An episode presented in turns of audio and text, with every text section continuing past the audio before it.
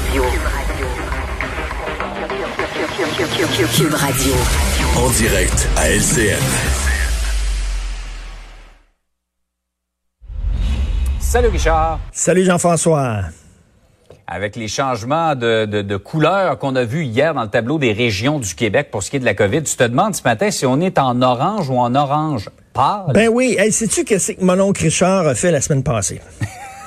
Euh, non, je ne sais pas. Mon oncle Richard s'est inscrit dans un gym, OK? Parce que mon oncle Richard était gros. Ben, voyons donc. Ben oui, je me suis inscrit dans un gym, moi, qui a de la misère à bouger. Alors, parce que j'ai pris du poids pendant la, la, la, pandémie, pendant le confinement.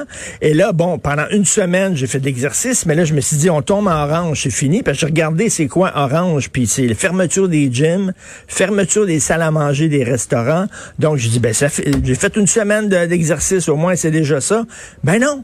La bonne nouvelle, c'est que je vais continuer à aller au gym parce que on est en l'orange mais pas vraiment orange. Là, les, tout le monde est mêlé. C'est Rémi Nadeau, justement, euh, qui écrit là-dessus aujourd'hui dans le Journal de Montréal. Et beaucoup de gens se- dans l'opposition, entre autres, se posent la question. À quoi ça sert de dire, parce qu'on nous a tout, on nous a tout présenté ça, là, il y a quelques jours, là. Orange, jaune, rouge, puis là, quand tu tombes dans l'orange, ça veut dire telle affaire, puis le rouge, ça veut dire telle affaire.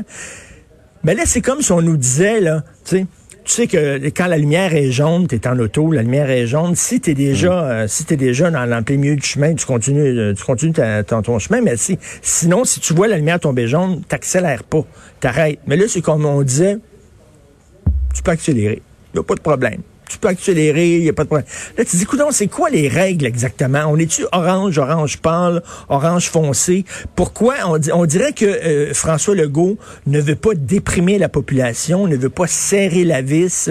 Ne, il sait fort bien que ça va être extrêmement dur si vraiment on tombe Ouais. là, en confinement. Donc, il nous laisse comme... Mais c'est pas un peu normal. Richard, et je lis dans les commentaires des gens, les gens sont- commencent à être fatigués. Là, commencent Oui. à, il y a des gens qui commencent à déprimer un petit peu Ah, là, non, non, écoute. D'automne et d'hiver on va avoir. Mais. Ben, surtout que les journées raccourcies, c'est tout ça, oui, mais reste que, tu sais, on, on, a, on nous a- il y a quelques jours, on nous a dit orange, c'est ça, rouge, c'est ça, et là, soudainement, ben, c'est pas ça. On joue finalement avec euh, la définition, avec les règlements, et je reviens toujours là-dessus. là. Si tu dis à ton fils, ben, si tu fais telle affaire, tu vas avoir telle et telle punition, et tu changes, tu modèles la punition selon son humeur, selon les heures de la journée, il va être un petit peu perdu. Donc, c'est un peu ce qu'on se demande aujourd'hui. Quel genre d'orange que c'est?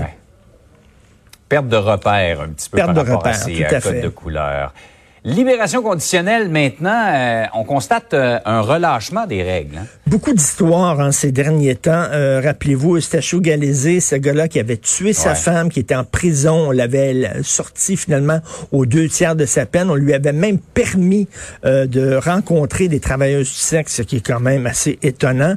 Donc, il a fini par en tuer une dans la région de Québec. Il y a aussi Michel Cox, on voit là, justement sa, sa jeune victime. là.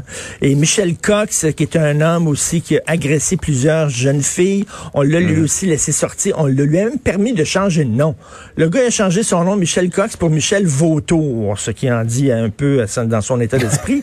Écoute, le Michel Ouais. Vautour, comment ça fait qu'on a pu on a pu permettre à un délinquant récidiviste de changer de nom? C'est assez bizarre. Et il a essayé de, de kidnapper une jeune fille. Bref, il y a un problème avec les libérations conditionnelles. Aujourd'hui, dans le devoir, Dave Blackburn, qui est un ancien commissaire à la commission des libérations conditionnelles, qui écrit un très gros texte d'opinion en disant, écoutez, c'est simple, c'est que depuis le gouvernement Trudeau, depuis que Justin Trudeau est là, les règles ont changé. Euh, Justin Trudeau croit beaucoup à la réinser- réinsertion sociale, croit pas vraiment à la protection de, de la population. Donc, euh, il a tendance à dire, écoutez, on les retourne dans la société, même s'ils sont dangereux. Il y a des gens qui, sont- qui travaillent pour l'évaluation du risque, qui est une job extrêmement importante. Euh, Monsieur Blackburn dit que c'était des gens compétents, c'était des gens qui avaient beaucoup d'années d'expertise, d'expérience, qu'on les a mais on leur a montré la porte et on les a remplacés par des gens qui n'avaient pas d'expertise, qui n'avaient pas d'expérience, qui étaient verts. Donc, lui pointe du doigt vraiment du côté de Justin Trudeau en disant depuis que M. Trudeau est au pouvoir, il y a un relâchement dans les libérations conditionnelles et on pense beaucoup, beaucoup euh, à la réinsertion sociale, mais on pense pas beaucoup à la protection du public, malheureusement. Ouais. Donc, on aurait, euh, je pense qu'il est temps d'avoir un débat sur les libérations conditionnelles au Canada. Les cas euh, troublants, disons, se sont accumulés au cours des derniers Oui, mois, c'est le cas de le dire. Tout à fait. Richard, est-ce que mon oncle Richard va aller au gym aujourd'hui? Oui, j'ai mon sac avec moi. Je vais aller faire mon petit vélo stationnaire, OK? Bravo, c'est bon pour le mental, comme Merci. on dit. Salut, bonne journée. Salut, bonne journée.